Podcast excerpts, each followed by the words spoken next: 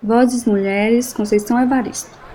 A voz de minha bisavó ecoou criança nos porões do navio, ecoou lamentos de uma infância perdida.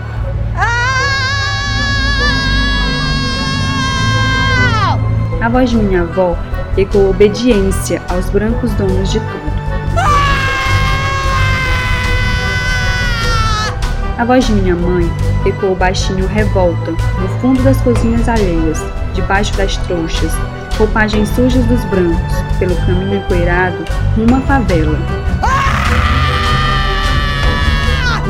A minha voz ainda ecoa versos perplexos com rimas de sangue e fome.